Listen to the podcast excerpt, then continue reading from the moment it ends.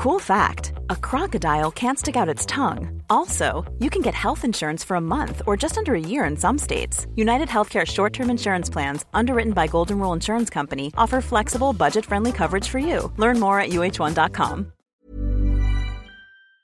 Ayer, tal como lo había informado el presidente López Obrador, se dio a conocer la nueva eh, pues eh, titular de la Secretaría de Educación Pública en sustitución de Delfina Gómez. Se trata de Leticia Ramírez Amaya, quien era coordinadora de atención ciudadana de Presidencia de la República y bueno, pues estuvo acompañando al presidente desde que estaba en eh, la Ciudad de México como gobernante, como jefe de gobierno. El propio presidente ayer presumió que pues eran 28 años de amistad, 28 años de trabajar juntos. Doctor Eduardo Bander, experto en educación y aprendizaje, ¿cómo estás? Qué gusto saludarte. Buenos días. Días, Lupita.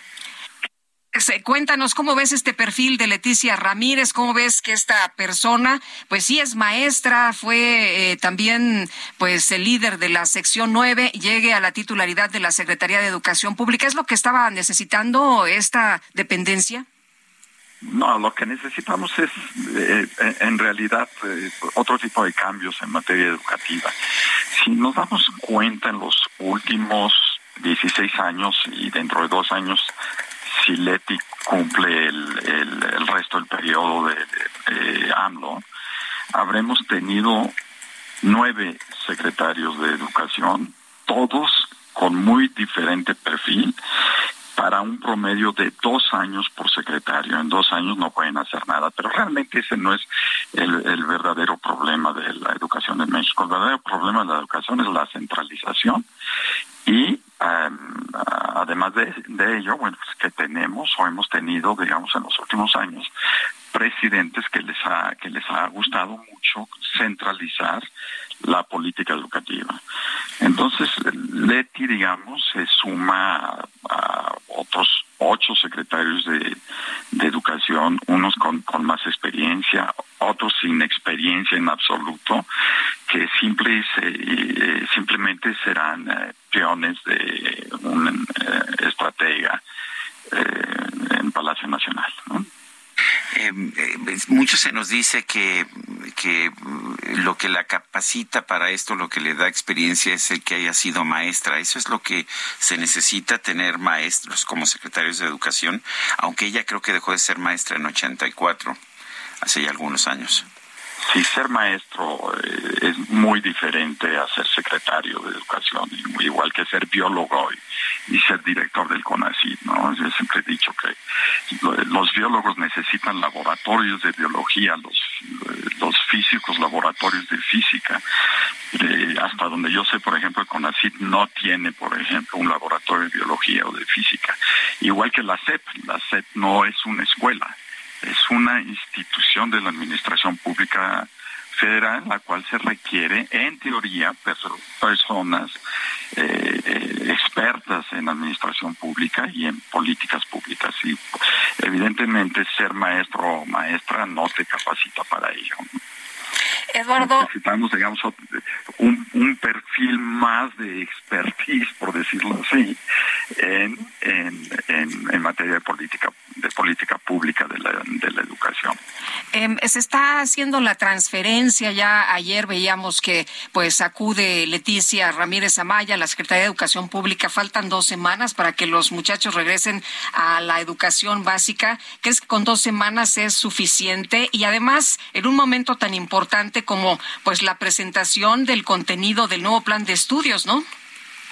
Sí, por supuesto. O sea, siempre va a haber algo importante en materia educativa, porque tenemos muchos indicadores que muestran enormes rezagos tanto en cobertura y más ahora con el problema de la pandemia, como en, calidad educativa. Y, siempre lo vamos a tener.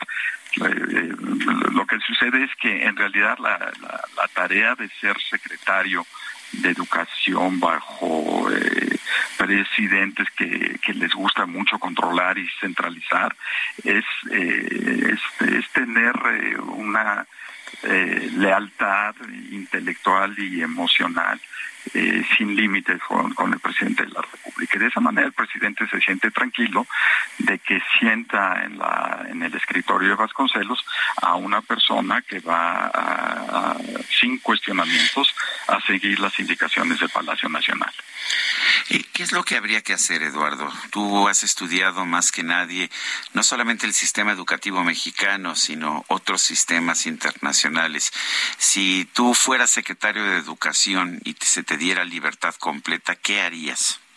Fíjate, fíjate, Sergio, que hace muchos años, cuando estaba yo eh, haciendo presentaciones de mi primer libro sobre la educación en México en el año 2003, eh, casi hace 20 años, algún eh, periodista me preguntó más o menos lo mismo. ¿qué, ¿qué, harías si, si estuvieras en la... a lo mejor fui yo, ¿eh? Pero en fin, ¿qué, harías? Porque es importante saber qué, qué haría un especialista como tú en caso de que tuviera la oportunidad de hacerlo. Sí. Le dije en aquel entonces, si hoy te, contesto, bueno, pues nunca me designarían y me dice, ¿por qué? Porque lo primero que haría es cerrar la Secretaría de Educación Pública. Y en esto, bueno, es una metáfora en la que estoy tratando de decir, es terminar con la centralización del sistema. Tenemos un país extraordinariamente complejo desde el punto de vista cultural y, socioeconómico como para tener una sola autoridad eh, educativa con 250 mil instituciones educativas o escuelas. Entonces necesitamos, desde el punto de vista de administración pública, descentralizar, darle mucho más poder, injerencia, digamos, a los estados de la República y de ahí, digamos, transmitir ese poder hacia las regiones y hacia las localidades, localidades para que derivado de su propia vocación, derivado de su, de su, propia razón histórica, se hagan los cambios educativos eh, eh, que se necesitan. Por ejemplo, ahora con eh, los el nuevo plan de estudios de 2022 o 2023, que supuestamente hoy se presenta de manera oficial y definitiva en, la ESANS, en la escuela secundaria anexa a la, a la normal superior, se marca una, idea diferente de administración curricular en México, porque se está tratando de darle un tono de pedagogía indígena a la pedagogía nacional. Pero en este sentido, eh, estamos tratando de resolver un problema local, eh, muy bien ubicado de, educación de pueblos originarios, pero estamos tratando de dar esa lógica para toda la educación del país. Y eso no es posible. Necesitamos diferentes lógicas eh, educativas para diferentes regiones o tipos de población o vocaciones educativas en México. Por ello necesitamos una descentralización importante. Otro punto eh, extraordinariamente importante para la educación, necesitamos modificar todo el esquema de atracción, formación, certificación y colocación del magisterio. Necesitamos un nuevo magisterio para una nueva época.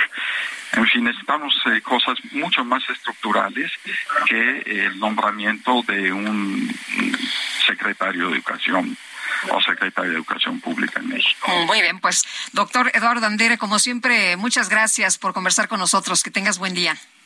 Muchísimas gracias, Lupita y Sergio. Buen día. Hasta luego.